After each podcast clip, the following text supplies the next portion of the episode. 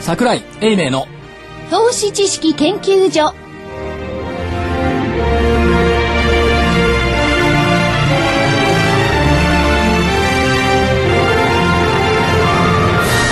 皆さんこんにちはこんにちは桜井英明の投資知識研究所の時間です今日はスタジオにスカイなえなんすかスカイマーク違う違うどっか行きたいの 桜井英明所長スカって言わなかった使今っていったスカって言っちゃっおかしいよたねなどうしたんでしょうどうしたんですかどうしたんでしょうスカッとしてるか今のはなんか何かが何が乗り移なんっかたはいはい福井さんの音量でも乗り移ったそうかもしれません、はい失礼しました、はい桜井英明所長はい、桜井英明でございます正木昭夫隊長、はい、まさきです。こんにちはそ。して福井さんは夏休みで今日はお休みです、どこゴルフ行ってんのいや、なんか、山梨の方、普通ね、ん番組ほったらかしてディレクターが消えるってことはないでしょないですね。まあねでもずっと78といや私だってね国内あちこち行ってますけども、はいちゃんとゴルフ終わった時は電話して電話で出演してるでしょ暑い中ねでも、この間なんか霞ヶ関関東に行所く電長、話したんだか所長、ら所長、そんなこと言っちゃはう。い所長は自由業なの。福井所、福井さんは、似たようなもんじ一ゃ応会社に似たようなもん席があるから、夏休みがあるんですよ。決まった。おあなたは夏休みないのよ。 あれなってないです自分で作るの。ないもんだってでしょだからこれしょうがない。えそれで諦めなそさこい。で説教されてもしょうがは、ないいですはい、そうですね。ではい日経平均はいかがでした あ、日経あそそしてですねあの先ほどちょっとつまりましたがははいい、新人研究員の加藤真紀子でますだ自己紹介してなかったはい、そうだったのはいはいえー今日の大引けの日経平均はい。 75銭高です0.75。 0.75、はい75銭高の8680円57銭、75銭高の8680円57銭でした、いトピックスもプラスで引きましたね一応プラスです、はい、0.91ポイントプラスでうん719.00ポイントです75銭高ってこれで6日ぶりの反発だけど、75銭高を反発って言うかどうかってでもまあすごい微妙下げなかっただけいいんじすゃいなまいですかせんねだから先週出した見はい通しは、あそうです最初にまあも間違って間違ったですが結局ダメで、えっ、と下限の8812円を下回っちゃったんで今週は久々にごめんなさいそうですね。いというところですね、はい強気があだをなしたうん。でもまあ、今日福井さんいなくてよかったですよね。いろいろ言われますからそうでねすね。そう明一日も番組あるんですけど明日も番組あるの。 あ、明日も間違っちゃってるんですよだからね なるほど日経平均は上って言うと日経平均は下っていうので日経平均は上って言った方が私ですから明日もまた謝んなくちゃいけないあうん。明日だお切り昼替え切り替えしてくれ怒んないじゃないですか。そうわかんないですよ明で日しょ8839円まで切り替えせばいいのか、そうですよ。結構でもありますあと150ね150円。分かんない ADP の雇用統計がめちゃくちゃいいとかああ、でまあ、 ECB の ECB のドラギさんが何かいいことなんか言う言うか何も言わないと思うな、と思います。はい。先週も何も言わなかったもんねそうですねはい、はいジャクソン・ホールは、はいということでで6日目にしてようやく下げ止まったということですけども、8月3日以来の8700円割れというところですよね、 8月3日以来ですか、これ。そう市場関係者と面白いですよねはい。下落してるけども、6月4日の年初来安値は終値ベースで8295円だうん。そこよりも今何今はまだ高いって いうものすごい言いそ方れ市市場関係者ですか場関係者はまあそう言われりゃそうだなとあ。どこを比較対象するかでね、取り方はいつもプラスになるし、いつもマイナスになっちゃうし。であとね一つ考えておいていただきたいのは、はい東証一部の単純平均株価よく使うでしょ、はいは昨日206円なんですよはい。 206円206円。 206円え206円205円あだから実感は今日下がってる下がってるんですね。 205円205円76銭ですねでは塊新人研究員はいリーマンショック後の2008年10月はいくらだったでしょ10月。でもそう聞くっていうことはあんまり違わないがう日経平均はちなみにその時ね7000割れ寸前そああですよねの時の単純平均東証一部のそんなに変わらないのかな、200円くらいですか203円ああじゃあ2円しか違わないんですねそう。それから東日本大震災であれだけ揺れましたよね。はい2011年の3月、はいこれもね、200円。 200円。おお190円台ってなかったでしたっけこれはね、いつかというと、今年の6月4日なんです。今年なんですね、 6月4日に199円。うん。200円はね。そう。だからリーマンショック以降の単東証一部の単純平均株価の安値っていうのは今年の6月4日。 200円割れの199円。はい。それが今日205円だからそこまであと6円しかない。はいっていう水準ですよ。で、騰落レシオも88でしたっけ88。ああですよね。はいということは、まあ、ある意味、全単純で見ても、それから騰落レシオで見ても、短期的には調整はかなり進んでるということでですすかね。先週120ぐらいあるとか言ってましたもんね。 122ポインそトうですよね非常。に実際に下がってきたんですが、それよ、それとね、えっと、200日移動平均線からの乖離。いはい。これね、東証一部の銘柄で30%以上下に乖離している銘柄。うん。 1300三十円。パーセント。すごいですよ。すごいで200すね日から30%でボコボコに下がってますよ。うん。これがね、77銘柄、昨日で。ほー東証東証一部。一部。はいうん。で、昨日プラスだったのが、わずか、この77銘柄のうち5銘 柄。東京製鉄、はい。日清製鋼、はい。大崎電機、うんそれから中部電力と四国電力。なんか関連性を探そうとしても探せないですね。ね。全くない。全素くない材でと、すね素材と電気電気っていうかエ電力ネルギエー。ネルギー。関連性はない。ない。うん。それともう一つ。はい。日経平均採用の225銘柄。うん。そのうち、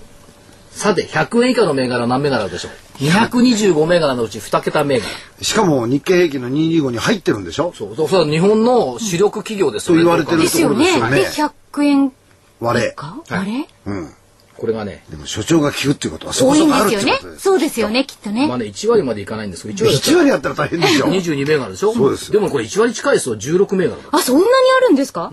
で申し上げますとね、はい。ユニチカ。こいつが一番安あい。板ガラス、あ。あ、はい。あ神戸港、はい。三菱製紙、はい。三菱自動車、古川機械、うん。日清工、うん。日経金、うん。東洋房、日立造船、三井造船、マツダ、はい。新生銀行、隠岐、川船、昨日入ってきたのが双日、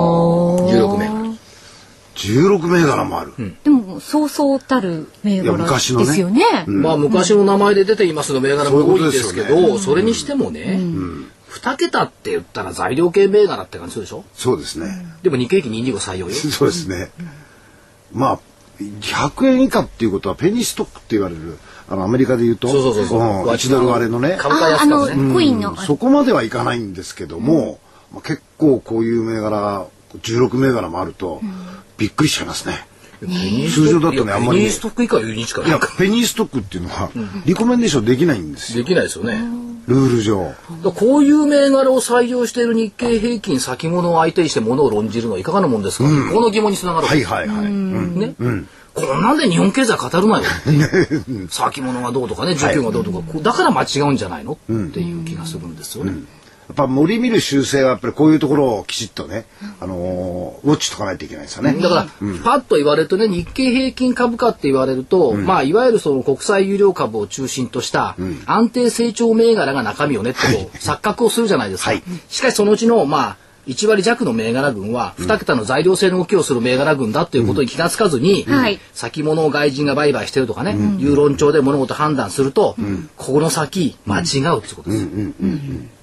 おっしゃる通りですねで、もう一つ言いたいことは、じゃあ、二桁銘柄がいいのか悪いのかって言いながら、えー、いすずっていう会社がありますよね。ありますねあれ2003年の時に、2003年とは日経金がバブル崩壊後安値をつけた時に、はいはい株価がね、38円までいったんですよ。はい。ああ、そん今なは時業があった績んで結すか構いいんですようんね。 38円まで行って、まあ、リストラもやりました、はいでも社員はなんとか頑張って、ええそれでも300円400円というふうに上がってきたわけですよね。ですよね。はということはこの銘柄群がそこまでこれから復活感を持てるかどうかっていう、そこまでのビジョンがあるかっていうのが今後問われるところになってくるなるほど。うん。当時2003年の時にイスズなんてボロボロで、ですね。トラックなんか売りやしないよ、バスなんか誰が買うんだよって言っていたのが、ああいう風になってきた。今、新興国の需要を受けてきた。ですね。で、こ今言ってるこういう銘柄群にその未来があるかどうかっていうのをこれから測っていく。この2つのポイントが225銘柄のうちの100以下が16銘柄というところにつながってくるんじゃないかな。こっからの復活は所長がよく言っている志ですな。経営者の。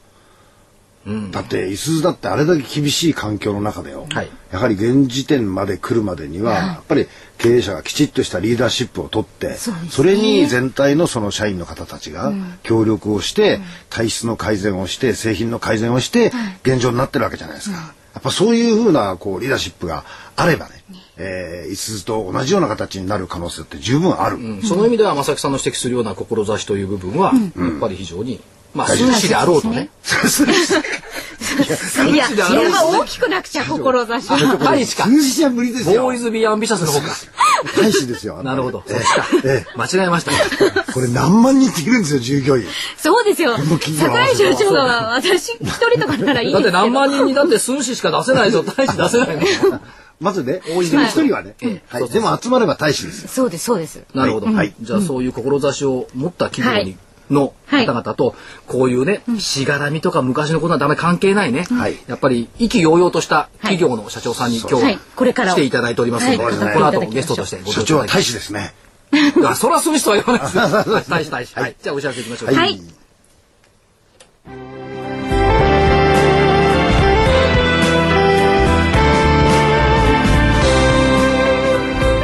エクラフチュール W サマープレゼントキャンペーン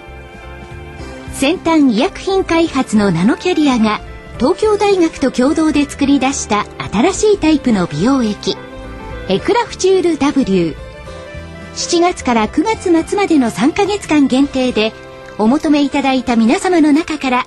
毎月抽選で50名様にもう1本プレゼントさらに期間内にお求めいただいた皆様全員に1000円相当のサンプルを2本差し上げます。それだけではありません。期間中は送料無料です。あなたのお肌を潤いあふれる透明な素肌に。エクラフチュール W1 本のお値段は13,650円。13,650円です。お求めは03-3583-8300 03-3583-8300ラジオ日経事業部までなお8日間以内の未開封商品のご返品には応じます返品費用はお客様のご負担とさせていただきます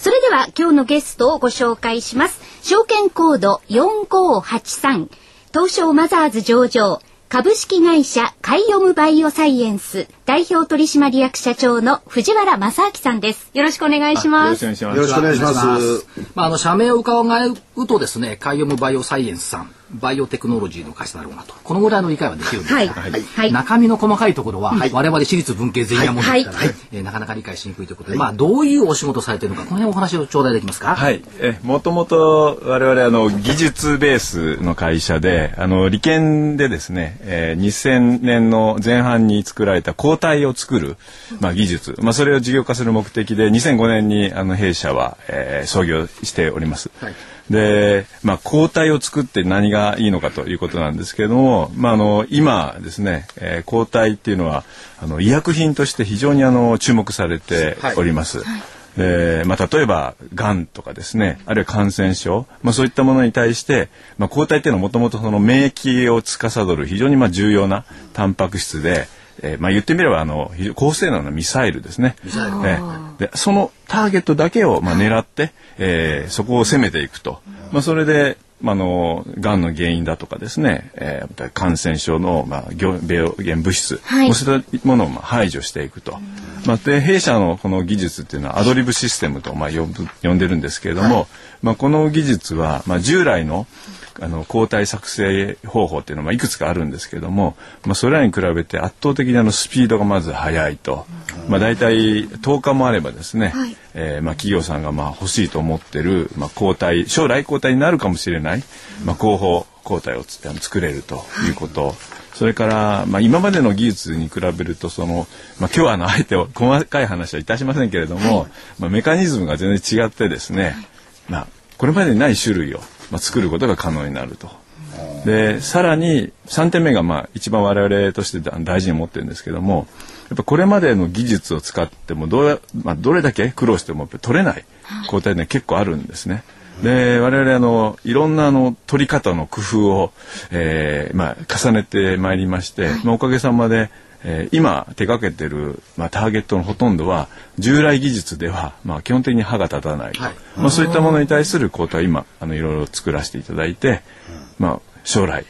できるだけまあ近い将来ですね医薬品に近づくようにということであの仕事をしております。はい社長のその、ホームページなんかで書かれてるその、思いっていうのがですね、はいえっ、とある日突然予期せぬ病気で侵されていることを告げられますと。でいろんな効果100%の効果じゃないけども提案された治療を受けている。でその100%じゃないとしてもやっぱりありがとうございましたと言って治療費を払わざるを得ないそうじゃなくてやっぱりそのどんどんどんどんそのお客さんのニーズを満たすものを作っていくことが責任なんじゃないかとおっしゃってますけどもその通りですよね、そうですね。まあ他の産業ででは当たり前のことがまだあのバイオヘルあるいはまあヘルスケアではできないと、はい要するにこれまではそのまあ100%効くものがないので、はいで統計確率的に、まあ前の薬が30%効いたと、だったら今度うちは40%を目指しましょうと、まあこれがあの医薬品の開発、でそのためのルールがまだ敷かれてきたんですね。ねはいで要するに逆を返せばある一定の確率であの治療を受けても効かないと、効かはいはいやっぱこれはおかしいんちゃうかなと。なるほどいうのがずっとあの私の中にあったんですね、まあ、特にやっぱり自分の身内にがそういうあの、まあ、母親が受けた治療とか、まあ、そういったのも含めて、はいまあ、そういった時にこの技術と我私出会って、まあ、この技術のその、まあ、行く末っていうか、まあ、い行くとこまで行ってしまえばですね、えまさにその人のための抗体を作っていける、はいまあ、そういったことができるんじゃないかなという、まあ、当時としては大きな夢ですし、まあ、それを、まあ、実現するために、えーまあ、会社作って、まあ、これまでビジョンは揺るがずに、はいまあ、来てちょっとずつ今近づいてきてるかなと近づいてきた一おー歩一歩近づいてきたはといいうことですね、見えてきたわけですね。見えてきましたね。そのこ抗体薬品というのは今、まあ、成長度合いからいくと大体年間10%ぐらいの成長そうですとね言われてますので、はいはいやっぱりマーケットとしてかなり大きいと見てよろしいんでしょう大きいですね。大体まあ抗体医薬品の市場が、えー世界グローバルで大体4兆円ぐらいと言われてます。まあ医薬品全体がまあ70兆80兆と言われてますので、まあパーセンテージとしてはあのまあまだ数パーセントはいですが、実際その抗体医薬って歴史が非常に浅くてですね、ここ10年少しの間にどんどん増えてきて。でまだあの認可されている薬の数が40数種類言われてます、で一方でその70兆作ってる医薬品っていうのは大体1万ぐらいの種類ですねおーですからいかに、まあ、新しくにもかかわらず急速に伸びてきてるっていうのは、まあ、あのお分かりいただけるんじゃないかなというふうに思います。特に御社のこの抗体の技術っていうのは鶏を使いますよ鶏のニワトリの細胞ですねえこれははいどういう理由があるんえでっすかとですね、これ本当にあの皆さんからあの質問を受けて、なんで鶏なんですそかう、なんで人でやんないんだと。いや、私もあの、じ本当人の細胞であれば、あの、やりたいんですが、この細胞はあの、非常に特徴、あの、ありがたい特徴をいくつか持ってまして、まずあの、増殖スピードですね。まあ、飼ってどんどん細胞っていうのは基本的にあの、分裂して増えていくんですけども、そのスピードが非常に速いと。これがまあ先ほど申し上げましたあのは短時間で抗体を取れるということにまず近づ、あの大事になります。それからこの細胞っていうのはその抗体をもともと作る性質を持ってるんですけれども、ただ作ってしまうだけではあの実は我々のこのアドリブシステムっていうのはワークしないんですね。ちゃんとあの自分の細胞の外側表面にですねついあの刺さった状態で抗体を出してるんですね。でであともう一つこの分裂するときに、はいあのある薬剤を添加すると、えー分裂した細胞はその段階ですでにそあの外側にまず出している抗体のが形が変わるんですね。これをどんどんどんどん繰り返して培養しているとどういうことが起こるかというと一個一個の細胞が全く違う手要するに抗体ってあの何かを掴むっていうあの形をしてるんですけども違うものを掴む手がもうまあ千手観音じゃないですけども一山ほ種ど類じゃなくていろんな種類ができるんですか。ええええ千じゃなくて超以上ですね、まあ、それぐらいの手を持ってるとでその中にさっき申し上げましたその病原物質だとか、まあ、がんの原因になるものをその、まあ、実機ビーズっていう、まあ、あの鉄粉みたいなものに見えないぐらいのち、小さなそこにあの、まあ、くっつけてるんですね、まあ、まさにイメージとしては釣り針鉄粉の釣り針とすると、あのさっき言った病原物質は餌になります、でそれを、まあ、作ってそのせ千住かなんかわかんないですけど、はいあの抗体を海の中に投げてやると、たまたまその、まあ、病原物質をのどっかを握る手をたま持ってるものあの細胞がですね、はいあの掴むんですねなるほど。だと本当に我々の磁石で引っ張ってきます。で引っ張ってくると欲しい手を抗体を出してる細胞がつ連れてくるので、あとはその連れてきたあの細胞をはい培養するとですねこれがまた非常にありがたくてその培養液中にそのそまさに掴んだ手と同じものを勝手に出してくれるんですね。ですのでたった1週間で欲しいものが取れる。なるほどそうするとさっきの釣り針のケースですと、はいえー欲しい魚がはい。自分たちの望むものを釣れるというそうですねそしたら同はじい魚がたくさんできてきそうたいうことですよねわかりやすくおっしゃった分んかでりやすすくおっしゃってる戦時観音というそのその技術っていうのは例えばどういう病気どういう疾病に効いてくるんでしょうかそうですね。まあ今メインにはあのやはりがんっていうのが、はいまああのいろんな疾患の中で一番まだあのなんですかねあの患者さんのニーズを満たしてない領域なんですけど、まあそこに一番よく使われてます。あとはやはりあの感染症ですね。まあ今後もあのいろんなあのウイルスっていうのが出てくると思いますけども、まあそういったところに治療。あとまあ免疫性疾患ということで、まあリウマチ患者さんとか、まあ基本的にやはりあのまあ今まさに人類全体が高齢化に向かってますけれども、やはりあのそういった高齢者のがまあかかりやすい疾患で、まあ、あの期待されているというところですね。これ社長世界的なレベルで考えるといかがでしょうか、まあ、アジアでもですね、ええまあ先ほどちょっとお話があった上海が結構こういう技術とかですね、はバいイオ盛んだとか、ええで私も実際に見てきたところで台湾なんかも結構盛んですよねそうするとその競争力っていうのはどういうふうに考えていってるんですかそうですね。あのそういう意味ではいろんなあの企業さんがいろんな技術をまあ使ってますけれども、あの、えーまあ新たに発明されてますけれども、まあ先ほど申し上げましたように、そもそもまあ抗体作る技術で我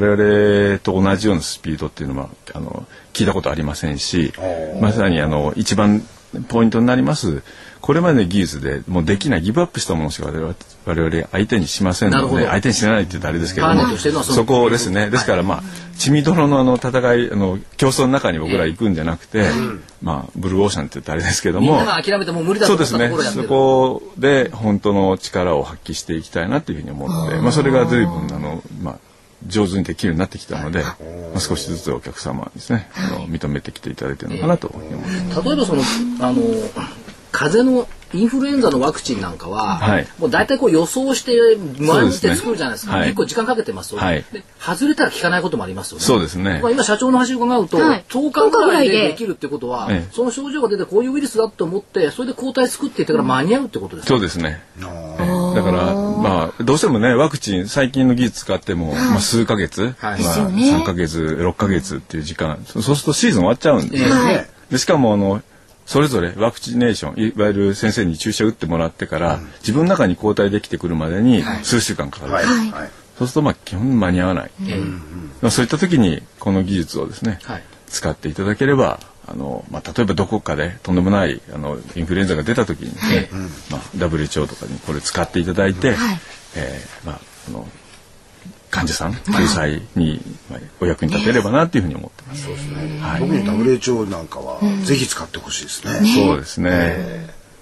アフリカとかね中南米とかいろいろそういう病気もね、い、ろいろありますからそういうものにやっぱある意味では福音になってきますよね。そうですねで社長今おっしゃっただんだん見えてきたはい、そこですこの力強い、ねね、はいなんかワクワクしてきましたねでだんだん見えてきたっておっしゃってるのと、はいびっくりしてるのは普通のバイオベンチャーって何年かずっと創業以降赤字が多いんですそうですねで御社の場合今期あの通期見通し黒字はいですよね、はいここはもう一歩進んでる通常のバイオベンチャーよりも一歩進んでるなという印象を受けるんですけどね、はい、そうですね、はいまあそこを、まあ、上場本当は上場期で達成したかったんですけども、ちょっと力ず及ばずでですね、まあ、あの宿題をあの上場後にもちょっと持ち越させていただいたということで、まあ、今そちらの方に向けてですね、えーまああの共同研究というような形を主体に医薬品企業さんとの、まあ、提携を今結べ、えー結んでいるというところですね。はいまあそれが一つのか一つずつ形になってきつつあってそうですねこれが業績になってきてるそこが数字という意味では業績ですね。で先ほどの大きなあの夢を達成するには、これはやっぱり技術の進歩が必要になります。はいはいまあさっきもありましたけど、やっぱりなんであの鶏の細胞なのっていうところですね。すいませんええ、ええそういやいやそれすごく大事なところで我々も人で同じような性質を持っている細胞があのあればもちろんそれを試すっていうか、まあ、それで事業をしてるんですけれどももうそれはかなわないとっていうのは先ほど申し上げましたように非常にあのユニークな性質を持っていると。で、まあ、今我々やろうとしているのはこの細胞の持つそういう、まあ、とんでもないあの、まあ、性質をですね、うまく使いたいと、で今のあの遺伝子、まあ、いわゆる分子生物学的な手法を使うとですね遺伝子組み換えということで、ええはいこの細胞の抗体遺伝子の部分パーツだけを人の抗体に置き換えることができるんですね、はい今それをやってますおでそれができるとどういうことになるかというとですね最初から鶏の細胞なんですけど表面に出てる抗体が全部人の抗体になるとはいで同じように、まあ、あの分裂ごとに違う手を持たせるっていうのは可能なんですね。おーで同じようにその自分が飼われてるあの出してる手と同じものをぶ培養液中に出してくれると、はいそうすると10日で人の医薬と同じ要するに人の抗体自分の中にあるのと全く同じものができるので、うんまあ、鳥の抗体はやっぱり打つとですねこれ異物なんですね。そうですよねそうすると、まあ、すぐに効かなくなってしまうんですけど、排除しようとしますそうよなんですよね。それがあのひ完全に人になれば、はい。まあ、あそのまそのまま使っていただけると、こまれだよかりら早くなるってことですね。早くかさらにあの研究を進化させていただくと、はい皆さんに非常に恩恵になってきます。まさきさんも長生きできるあーありがとうございますぜひぜひ病気になって さっき所長言ったじゃないの、お医者さんに行く前にまず社長に見てもらえそうそうそうそう。そうなんでかっていやなんでかって社社長そもそもあの獣医さんなん じゃないですか。これです よはいねですからいや正木さんにそれ見聞きたいなそれ見ちゃいけないんですよ獣医さんに見てもらえてこういうことらしいんですよ気持ちはありますけどねそのまあ社長獣医さんあの若い頃ね、はいあの先春の頃には獣医さんを目指していたで獣医さんなんですけど獣医さんを目指していた当時の夢と今描いているこの交代の夢とどちらがいいですかああまああの今の夢ですねやはりあの動物は好きでしたので、はいまあ、獣医学っていうのを勉強しましたけれども、まあ、その後製薬企業さんにお世話になり、まあ、少しずつその医療の中にまあ入ってきてで、まあ、先ほども申しましたような、大きな疑問、なんで聞かなくても、あのお礼を言ってお金払わなきゃいけないかなっていうのが突き当たって、で最終的にこのアドリブシステムにまあ出会ってですね、大きなさあの夢、ビジョン、まあ、これができて、まあ、一生懸命追いかけてるうちに、まあ、あの私的にはもうちょっと早く行きたいなって思いはありますけど、はいやっぱり確実に、はいあの近づいてきてるなっていうのが実感できるっていうのはこれはすごく幸せなことだと思います。社長その今のあの明るさが表情に出てられますよね、いやあのラジオの方にはあのあのこれラ顔がねジオなんではい見えないんでね、でも本当に明るいあのいやありがとうござい優ましそうすがすがしな。そうん。いや怖い柔らか いこう笑顔の方です。あいやいややっぱり正木さんの言うようにねあの社長大使ですようですね、と思いますよね、失礼しました寸志 でございますであのホームページのこの「思い」っていうのを見てると、えっと、現在の医療の仕組みを根本から変革するイノベーター変革者となって将来の患者さんにとって大きな福音となることを約束したいって書かれてるんですけどやっぱりその意味では大きな変革者という位置づけを持ってよろしいそうですね。やはりあのさっきも少しお話ししましたけれども、そもそもどうある確率で効かないっていうのをベースに、あのまあ統計確率的に今あのあの臨床開発ってやられてます。でもそれはあの本来じゃなくてやっぱりその人の病気に一番合ったものを、あの提供できると、そうすると今のあのルール変えなきゃいけないんですね、はいはいでそういう意味でやっぱりイノベーターになりたいと、まあ、あの例えばスティーブ・ジョブスが iPod と iTunes を開発して、配信の仕組み全部変えましたよね、セットじゃなきゃ買えないものを1曲99セントはいではい好きなものを変えていくと、あれも大きなやっぱりルールの変更じゃないですか、やっぱり技術がある一定のレベルを超えて尖っていくとやっぱりルールって変えれると思うんですね、はいですのでまあそれを最初にこの技術の原理を聞いた時に、あもしかしたらこの先にとんでもないことできるんちゃうかなっていうことで、その社長今今のですね、そのルールは変えることができるという発想を日本中の経営者が持っていただければ、すごいこの国の企業って強いと思うんですよと思いますねみんなルールは変えられないと思ってますから、その意味では社長も1本10本先んじてますよ、ルールは変えられるもんだっていうのは、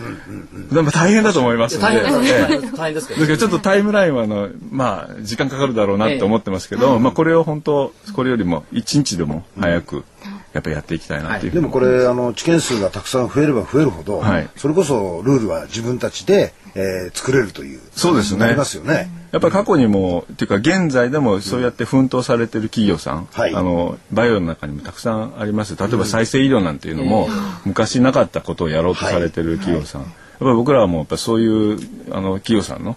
やっぱり姿見てやっぱり、いやもうちょっと頑張らなあかんなとやっぱ思いますし、まあ、わ我々は我々のこの技術で、まあ、違う形でやっぱりルールをやっぱ変えていけると、まあ、それが、まあ、最終的には結局あの自分の身内も含めてですけどやっぱ患者さんに、はいあのまあ、福音となると、まあ、そこをなんとかですね、やっていきたいなと。自分の身内がそうなった時にあの聞いてくれるものがあればそれはもうむちゃくちゃありがたいですよね、はいそれがみんみんなにね広がっていくと、そうですよね。どうなんでしょうこの強い日本を先,、先駆け的にやっていただける会社になってもらえるかもしれないですねですね、あのなんかこう背筋がゾクゾクっとしますね恐縮です。 本当にだから獣医さんだから見てもらえない話いいや後であの受付のところでちょっとちょっと脈拍だけでも見ていただいてこれでよろしいですか社長 はいじゃあそのうちほど。ありがとうございましたありがとうございましたあありがとうございました。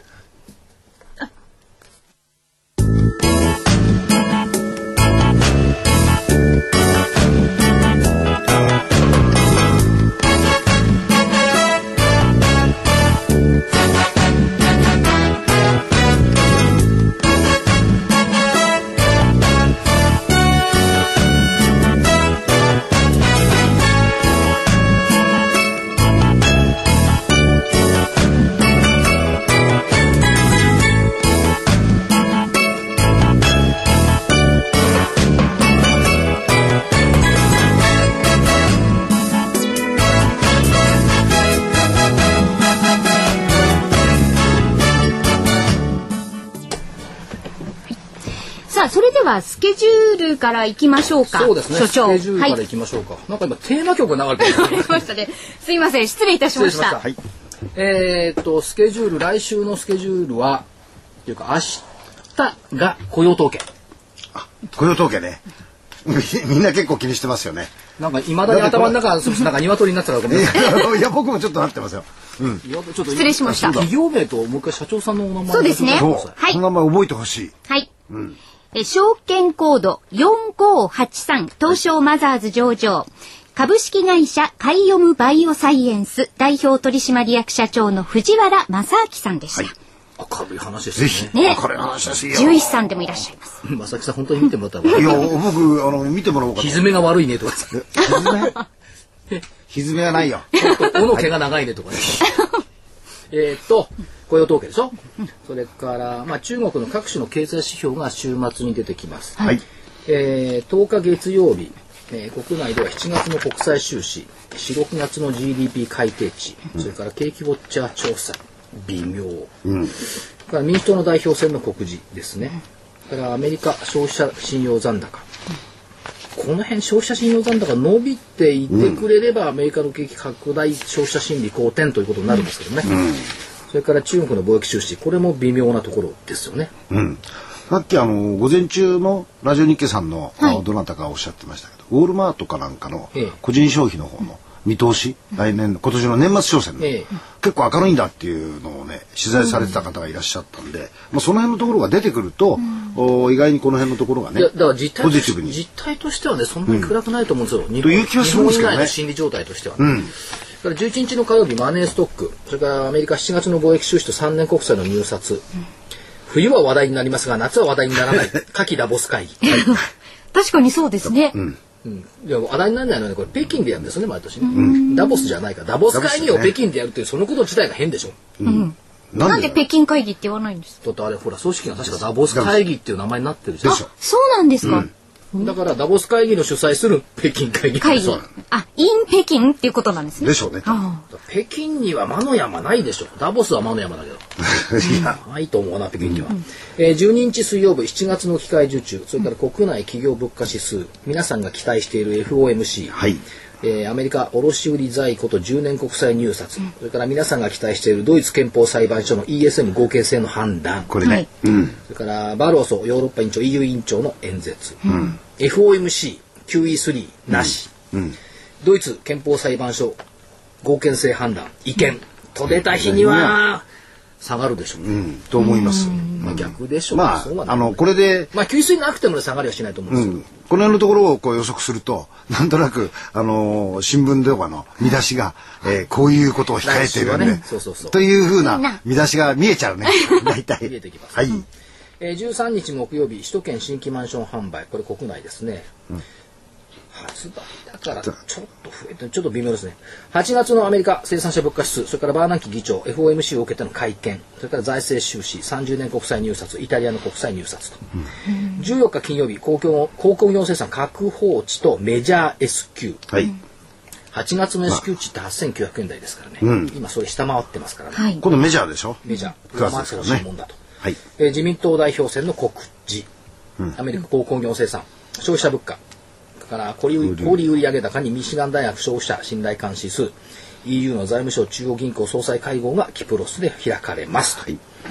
いうところで、まあどうでしょう、ポイントとしては明日の雇用統計、はい10万人ですねから13万人ぐらいと事前予想は言われてます。はい。それから FOMC が雇用統計を受けた格好で QE 水多分ないと思うんですよ。はい。ないと思うんですよ前回が、えっ、と、確かジャクソンホールの後の、えー10月の末から11月ぐらいまで時間あって11月 QE2 そでうしそうょそうだから、うん。今回はです別からに何もないと思うんですが何を記載してるのかって非常に微妙ですよね。それから、まあ、ドイツ憲法書の ESM の合憲性判断が違憲と出たら、これはちょっとヨーロッパで荒れるってくるかなというですぐねらいのことですけども、はいもうつまらないし、飽きたからあんまりこの辺の論じるのやめ よう本当に飽きたでしょまあ、出てきては、ちょっと雫まって、また出てきたてはだみ通たいな過するわけ。はい。えー来週の見通し加減8513円ちょっと下げました。あ下がりましたね3日の安値水準。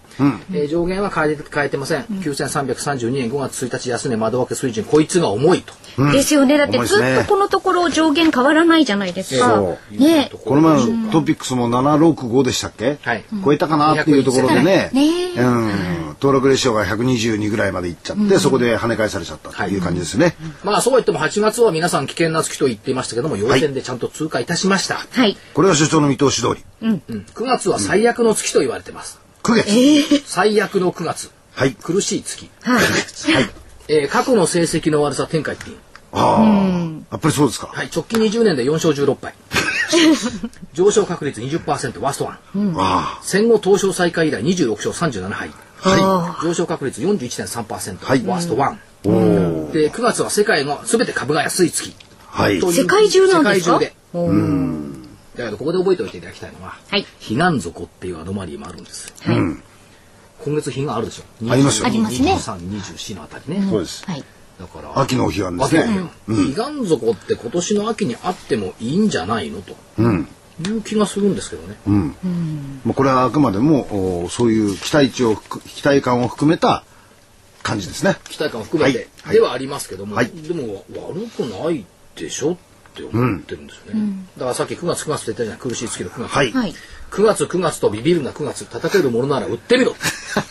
そういうふうに言ってみたい強です気ですね。ね。呼び人は読み人知らず知らず ね。はあいと。ね9月9月と嘆くな9月、はい。欧州アメリカ泣けばよい、 な泣けばよい。えー泣けってえーえーって泣くんじゃなくてね、うん鳥のように泣けばよい、なるほど。読み人知らずなるほどそんな気持ちでいるんですえよんえんって泣くなと。はいはい。そんなにうんってなんですよ、うん、何を嬉しそうに新人研究員いやいや、そういうふうに強気になってみたい。でも半分ちょっとこう、やけくそなのかなって思う。 なんで気持ちを込めてね9月9月と嘆くな9月、はい。ね株価2桁の銘柄が16銘柄もある日経平均で物を論じるな9月、はい。うん、とこでしょうか、そうですね。じゃあ、おお知知ららせせに行ってよろしいですかはいどうぞえーまずは、桜井英明の投資知識研究所の DVD8 月号は、誰でもわかるオプション取引第1弾基礎編です。日本屈指のオプション通、桜井英明がオプションのツボを超簡単レクチャー。価格は8400円、送料は500円です。そして、えー今月9月号、9月号が、誰でもわかるオプション取引の第2弾の実践編になります。で、こちらは9月27日木曜日発売。はいということになるんですが、で、価格はいつものように8400円、送料は500円です。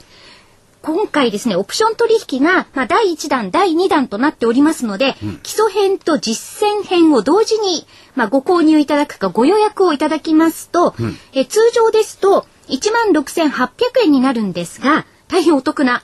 14,700円で、セット価格でお求めいただけます。セット価格ですね。はいお。ーですので、まず基礎編で、はいね、基礎のところをしっかりと、ね、理解していただいて、さあ、実践だよ、ということになりますので、ぜひ皆様、えー第1弾、第2弾、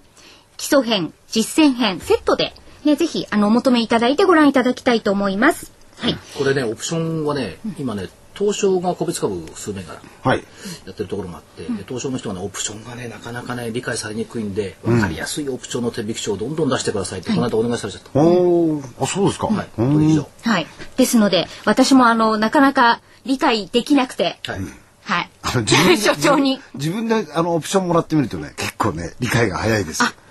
スト実際ッにクオプションとかね、いろんなものをもらってみるとですね、はいあ、こう考えればいいのかというのが非常によくわかりやすいですね。は特い。に一番分かりにくいプットの売りそうですねプットそうそれからねこれずるいんですよみんな意外と説明しないのね業者はね、時間的価値の減損という、はいはいはい。これがねはい。みんな説明すればいいのに、元本以上に損することありませんとか言うじゃない、はい違うの時間的価値が来て、決済日を過ぎるとゼロになりますってはっきり言えばいいおおー。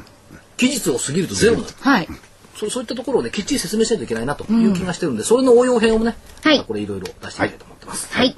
えーお求めは、東京03-3583-8300、03-3583-8300、ラジオ日経事業部までお願いいたします。そして、もう一つ。8月31日金曜日に発売になりました。毎週金曜日にお送りしています、桜井泉の銘柄バトルロワイヤルの DVD。ウハウハ銘柄、がっくり銘柄をズバリ。多角視点から銘柄を絞り込め。桜井泉の銘柄バトルロワイヤル。情報満載、多角分析。ファンダメンタルズとチャートを基礎に徹底的に銘柄チェック。こちらも価格は8400円、送料は500円になります。そして、えー、明日の放送なんですが、桜井泉の銘柄バトルロワイヤルは放送時間がちょっと変更になっておりまして、えー午後の3時40分から4時までの20分間のちょっと短縮バージョンになりますので、どうぞお気をつけください。はい。それでよろしいですか、はい。じあゃあもとう一横つ。浜がありますそうですね。今度の、これ、土曜日になりますね。はい9月8日土曜日、横浜で、ラジオ日経プロネクサス共催、企業 IR& 個人投資家応援イベント第2弾が開催されます。杉村富夫さんによる株式講演相場道の極意や桜井英明さんの後半相場の勝負銘柄も注目です。アウトソーシング、日清工具、システムインテグレータなど、キラリと光る成長企業の IR プレゼンもお楽しみに。えープレゼントのほかですね、抽選会もありますし、500円のクオカードやお菓子の詰め合わせ、エコバッグが協賛者から来場者全員へプレゼントされるということなんですね。エコバッグではい。おーあどうぞ正木さん来てくださいそうです、そうですほう。あの、桜井さんにと言われれば、あの、締め切り来たんですが、ええあの、当日ね、桜井がいいと言ったいいと言ったというふうに言っていただければ、あの、会場にぜひお越しいただきたいと思いそまれす。で今、所長は私に振ってくれたわけね。そうです朝日さん来てください。はい申し込んでなかったなと思ったんで。はいはいなるほおど。待ちしておりますはい、会場は横浜そごうにある新都市ホールになります。横浜そごうにある新都市ホールで開催されます。9月8日土曜日です。ぜひお越しください。はい。なるほど。この間も先週も重いんでしたっけお知らせははい。以上ですねはい。はい僕は金銅と幕張メッセじゃない わ、えービッグサイトビでッグす。サイトで里丸と二人で、 はい日経 IR フェスタ、はい IR フェアはいに行って、金本ブースを中心に、はいい、ろんなブースでこうね、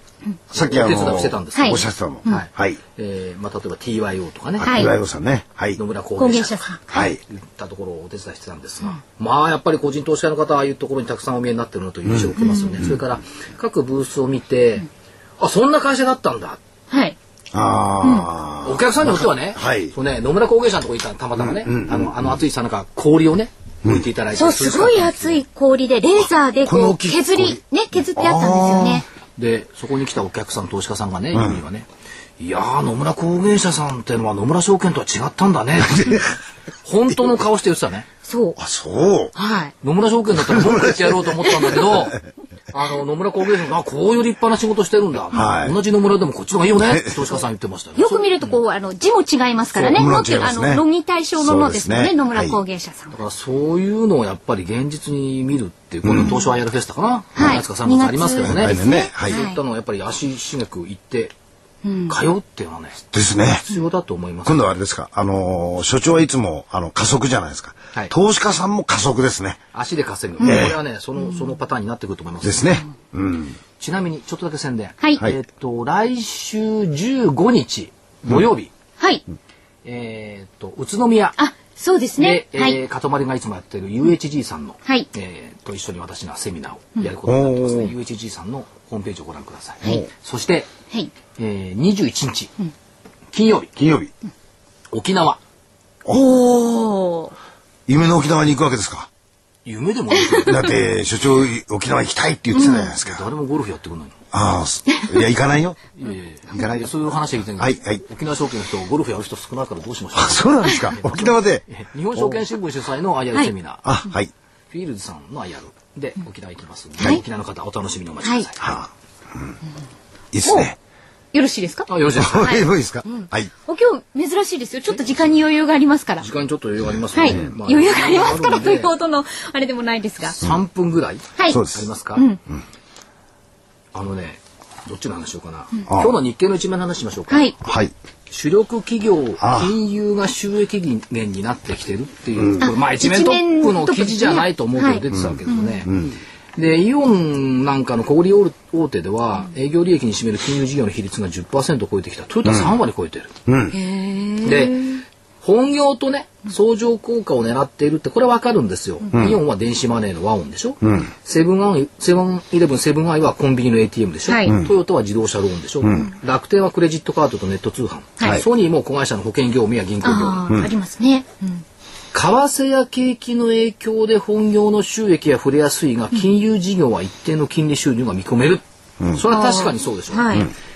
ただどうなんですか企業の収益構造における金融の存在感が高まっているのは、これいいのか悪いのかっていうね、うん。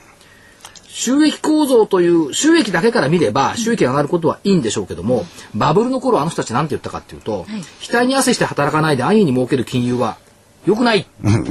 言ってましたよね、だから俺たちはものづくりでそれでそれこそ日本の根幹だはい。って言ってたんですが、今そうじゃないのかね、変わっちゃっあたんですのーか一つ言えるのは、えー、物を作って、それを決済するじゃないですか。ええはいその決済する時のことが金融の部分なんですよね。えで、この部分のところに兆円規模のええ売り上げがあるわけですよ。はいありでますそれのすあの決済をするところに金融的な要素が含まれてるんで、ここで利益を出すというのは、本来的に企業が考えて、えーまあ、それは知知恵を絞っているという意味ではいいんですが、だけど、かといって、はい本業をおろそかにしちゃいけないですあよおっしゃる通り。その通りでこす。こっちの方がポイントなんですよ。そうです。だからこれプラスのニュースでもあり、マイナスのニュースでもある。例えばライブド ア。あライブドアね、最後営業利益の75%が金融収益だったの。はい。であそこ何の会社だったのよっていうね。本業、これでも3割になってくるとねはい、お宅の実態何よっていうふうに見られかねないっていったところがあるから、まあ、決算を美しく見せる、それからまあ業態拡大っていいんですけど、やっぱ本業でやっぱり頑張って、その上に付加価値つけてほしい。そういうことですねっていうところが足りないんですよ。うん為替な為替や景気の影響で本業の収益が触れやすいになっちゃうと、いかにも金融で稼ぎそうな錯覚でるすすじゃよないねですか。本来的なね、もの解説をもう少し入れるべきですね。この文章の中にとね。いう気がするんですじゃないとおかしいです。うんだからああ日本の企業もいよいよ金融で稼ぎ始めたかっていう発想をするよりは、はいそうじゃないそうじゃな いそうじゃないんだよっていう、ちょっと車に構えるっていうかね、あの端から読んでみるとそういうことが浮き彫りになってくるから気をつけた方がよろしいんじゃないでしょうか。はい。読む方もストレートに受けちゃダメなんですね。ちゃんと考えて読まないこれと。どういうことなのか背景は何があるんだっていうことをやっぱり考えながら新聞読んだりマーケット見たりしないとそうですね。ええうん。いうところをやっぱり感じますよね。はい。まあどっちにしてもその9月難聴なスタートとはなりました。はい。し初っ端からディレクターはいない。はい。ょっぱな、あ、しょっそうですぱなよが初めで初すっ端からディね。レクターはいないこの9月。はいもし今月安ければ全ては福井さんの手にしちゃおうかな。でも僕ら9月は苦しい苦じゃないですもんね。あの人がいなくたって別に苦しくないですもんね。全然苦しくないです全よ。然苦しくないですね。何も苦しくないです。うん。今日私ははあの、幾分ちょっとあの、うちわの話ですが、ちょっと緊張してました。そうですねはいじゃあその辺で。はい